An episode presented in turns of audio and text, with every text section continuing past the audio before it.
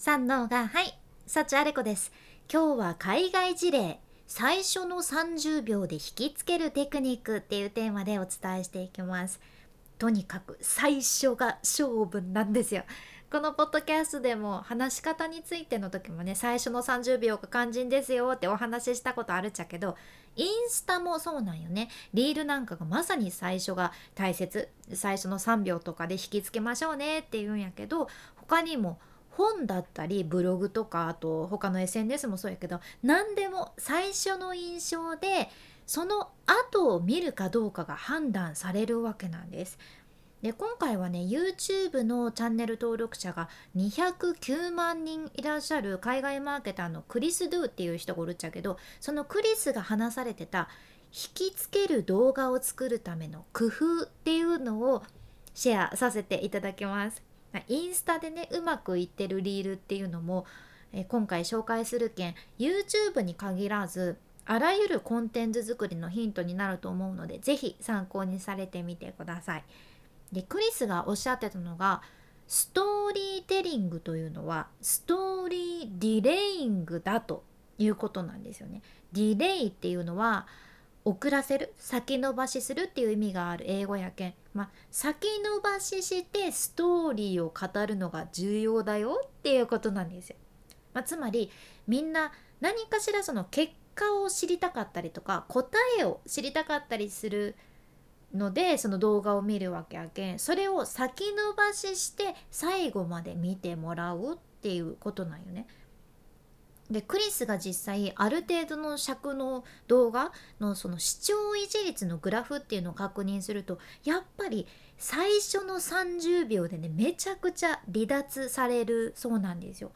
やけん例えば最初の30秒で視聴者の70%が動画を見なくなって離脱してたらあとはもう30%しかその先を見てくれる人がいないわけなんよね。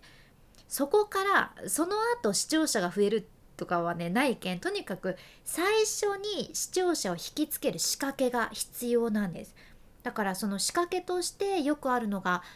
最初の30秒でその動画の一番面白いところを持ってくるっていうのがあるっちゃけど、まあ、テレビとかもそうですね最初にその日の見どころシーンをババババーって短めに流すみたいな。あなんかこんなに大きなオムライスを食べましたとか 洞窟の中にあったとんでもないものとはみたいな感じでその後の動画を楽しみにしてもらううん、でまあその後楽しみにしてほしいところとかは割とね最初モザイクかけて流すところとかもあるっちゃけどあれがまさにその先を気になって見てもらうための仕掛けなわけです。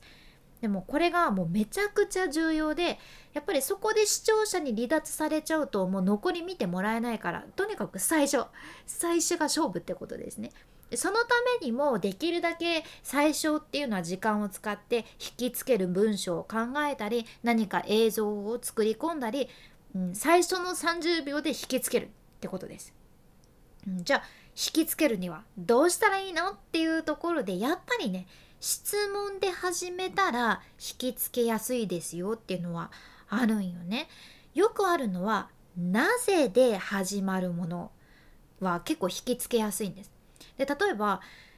なんで肘より膝の方が強いのかあなたは知ってますか？って聞いたらどうでしょう？なんで肘より膝の方が強いのか知ってますか？って言われたらなんか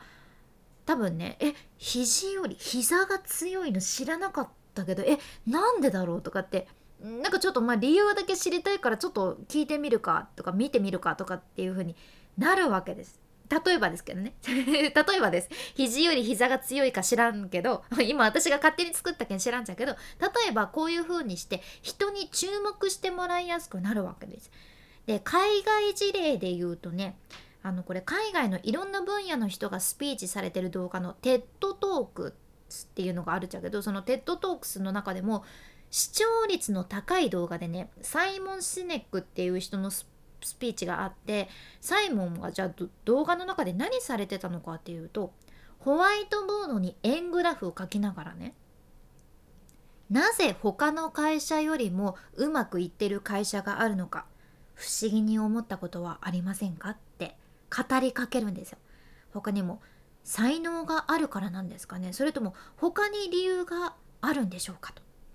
なぜ人々はアップル会社と他の会社を比較するのが好きなんですかね。とかなんでライト兄弟はうまくいったと思いますか。とかって疑問を投げかけるんですね。今聞いててどうでしょう。なんか聞いてる方は自分の中で仮説を立てながらもえなんでだろうなとかってとりあえず続きを聞きたくなりませんか、うんまあ、実際この動画って視聴率が高いっていう、ね、結果が出てるけん引きつけるのうまくいってるのがねよくわかるわけやけどもう一つの事例として海外の起業家でブレイダン・ケインっていう人がおるっちゃけどこの方インスタのフォロワーがね111万人いらっしゃるよね。で彼のインスタの動画は例えば最初に、うん、成功したいんだったら絶対に助けを求めるなっていうところから始めていて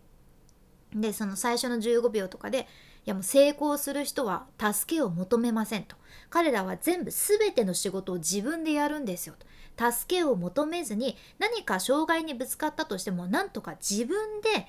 自分で何とかしようとするんですとかいう語るわけなんやけど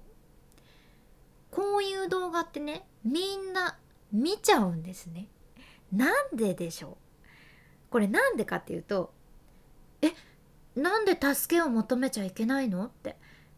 そのうまくいく人成功する人って助けを求めないの？なんで？とかって気になるからみんな見ちゃうんですよ。でもこの動画をね最後まで見終わったらわかるんやけど最終的にはねこの人逆のことを言って終わるんよね。つまり成功したいんだったら絶対に助けを求めるな。自分一人でやるんだよとかっていろいろ最初は言うんやけどその後にね今言ったものっていうのは最悪なアドバイスなんだよねって。成功する人うまくいく人っていうのは誰かに助けを求める勇気がある人なんです。っていう感じで逆の方に話をまとめていく動画なんですよ本当は。だから結局人が普通に思ってることと違うものから最初入ると引きつけられるっていうのがあるじゃんね。うん、そのテクニックをこの方は使っていて他にもねこの人、えっと、インスタのリールとかでその最初ねテキストで「お金は木にはならない植物の木にはならないけどっていうのを付け加えた上でその彼が公園でね歩いてる様子を流していきなりね赤い傘をバッて刺したら空からバサバサバサってお金が降ってきてお金が降りやんでその人傘を畳んでまた歩いて去っていくっていうリールがあるっちゃけどこれがね89.8万回ぐらい再生されててね。これがまさに最初にお伝えしたストーリーディレイングなんですね。話を引き伸ばしされてるわけなんです。お金が木にならないってなんだろうとかってなってなんで公園でこの人歩いてるのかなって見てる人は気になってで途中なんでこの人傘開いてんだろうとかなってまたその後ねなんで現金が空から降ってきたんだろうとかって。でずっと気になってもらって最後まで見てもらう。そう。とにかく最後まで見てもらうのが大事なんですよね。この方そういうテクニックうまく使われています。ということで、まあ、コンテンツ作りでは最初が命。気になるポイントを工夫して先延ばしするべしっていうことを今日はシェアさせていただきました。今回の内容もちょっとでも何かお役に立てていただけるとすごく嬉しいです。今日みたいな海外の最新情報これからもシェアしていく件聞き逃さないように。フォローもしくは無料のサブスク登録のボタンそちらが応援のフォローボタンになってますので今のうちにポチッと忘れずに押しておいてください。君に幸あれ。ではまた。博多弁の幸あれ子でした。